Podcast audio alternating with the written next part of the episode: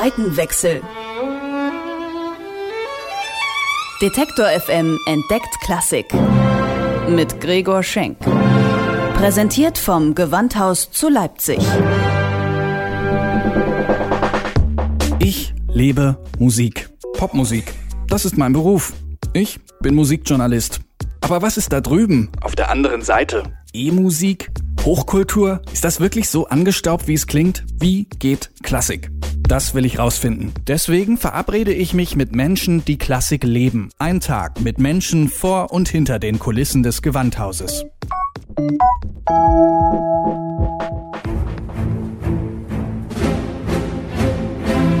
Heute treffe ich mich mit Carsten Peutz. Er ist der Leiter des Betriebsbüros. Klingt erstmal unspektakulär, ist aber ganz spannend, denn bei ihm laufen alle Fäden zusammen, wenn es darum geht, eine Veranstaltung im Gewandhaus zu organisieren.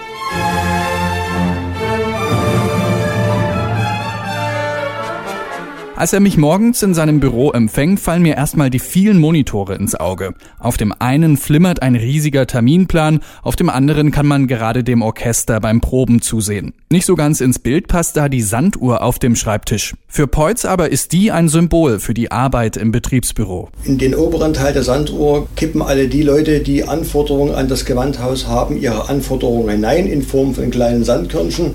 Und dann gibt's diesen schmalen, engen Hals. Dort muss alles durch. Das, das, bezeichne ich immer als das Nadelöhr, das Betriebsbüro. Wir versuchen, das alles zu strukturieren. Unten muss es dann verteilt werden, dass der Hals eben halt nicht verstopft. Ja, und die Sandkörnchen sehen jedes Mal ein bisschen anders aus, denn Peutz organisiert nicht nur die Konzerte des Gewandhausorchesters,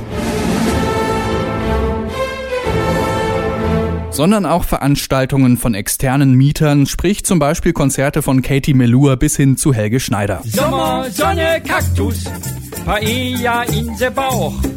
Blauer Himmel, gute Laune. Es geht aber nicht immer um Musik. Vergangenen Mai zum Beispiel hat die SPD ihren 150. Geburtstag im Gewandhaus gefeiert. Für Carsten Peutz die größte logistische Herausforderung seines Berufslebens. Kein Wunder angesichts der vielen Sonderwünsche. Eine völlige Umgestaltung des Saales, also einmal eine optische Umgestaltung, das Einbringen von sehr viel Technik, Beschallungstechnik, Projektionstechnik, Dekoration, verschiedene Ensemble, die koordiniert werden mussten, die gesamten Nebenräume, die koordiniert werden mussten hinsichtlich der Belegung. Also da gab es so viele Anforderungen von der SPD und auch von Protokoll, dass das schon eine große Herausforderung war. Doch auch bei den Konzerten des Gewandhausorchesters gibt es für Peutz einiges zu tun. Wann reist der Solist an? Wann kommt der Gastdirigent? Welche Hotelwünsche haben die? Wann soll geprobt werden? Welchen Flügel will der Pianist spielen? Bei so vielen Fragen ist es wahrscheinlich gar nicht so einfach, einen kühlen Kopf zu bewahren. Was muss man denn in diesem Job besonders gut können, Herr Polz? Organisieren können. Auf die Wünsche vor allen Dingen von Künstlern eingehen können. Die sind ja teilweise sehr schwierig, manchmal für nicht nachvollziehbar, aber das muss man akzeptieren. Das hat man gelernt über die Jahre hin, das zu akzeptieren, dass Künstler eben teilweise anders ticken in ihren Anforderungen, auch mal kurzfristig Anforderungen ändern. Man muss sich engagieren können und man muss Freude an der Musik haben.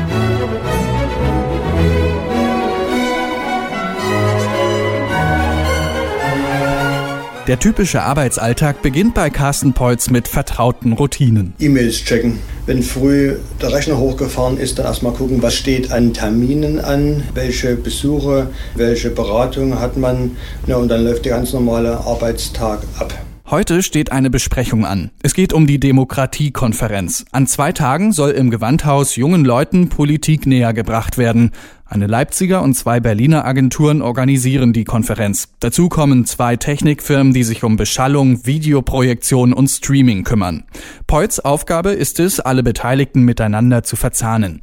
Die gemeinsame Begehung führt uns in den Mendelssohn-Saal, wo das Hauptprogramm der Demokratiekonferenz stattfinden wird. Gut, jetzt also die Bestuhlung, wie sie jetzt steht, 498. Das ist die maximale Bestuhlung. Dazu die Bühne, hinter dem Sandvorhang die Leinwand 10,60 Meter x 6,50 Meter. Von hier von dieser Beschulungsvariante können wir alles runterbauen, ja. zurückbauen, was ja. Sie wollen. Genau, also ich denke, wir haben am Ende auf jeden Fall locker 100 Plätze weniger mhm. ja. als das jetzt, was den Saal viel lichter macht als jetzt. Also, also da kannst du an den Seiten mhm. wegnehmen, kannst Richtig. vorne, hinten wegnehmen. Hinten musst du sowieso, weil du dann eine Regie. Wir müssen gucken, wo stellen wir die Dolmetschkabinen hin. Hier hinten an die äh, in, Genau, ich denke auch, dass wir alles, was von unserer Seite aus Technik kommt, werden wir an die hintere Wand stellen. Und so werden heute eine Menge offene Fragen geklärt. Wohin wird die Twitter-Wall projiziert? Wie viele Mikrofone werden benötigt? Soll ein separates WLAN-Netzwerk eingerichtet werden? Wann beginnt der Aufbau? Und, und, und. Am Ende zeigt sich Peutz zufrieden. Also es war eine gute Arbeit mit den Beteiligten, waren alle bereit, hat keiner dazwischen gefunkt, sind alle am Ziel orientiert, hervorragend. Es wird dann spannend am 13., wenn sie aufeinandertreffen. Die Sanduhr also hat ihren Job getan. Carsten Peutz hat alle Aufgaben verteilt.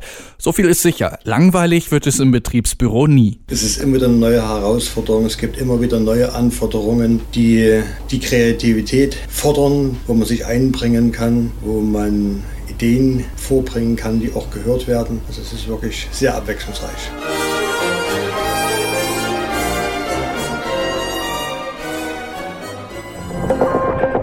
Seitenwechsel. Detektor FM entdeckt Klassik. Mit Gregor Schenk. Präsentiert vom Gewandhaus zu Leipzig.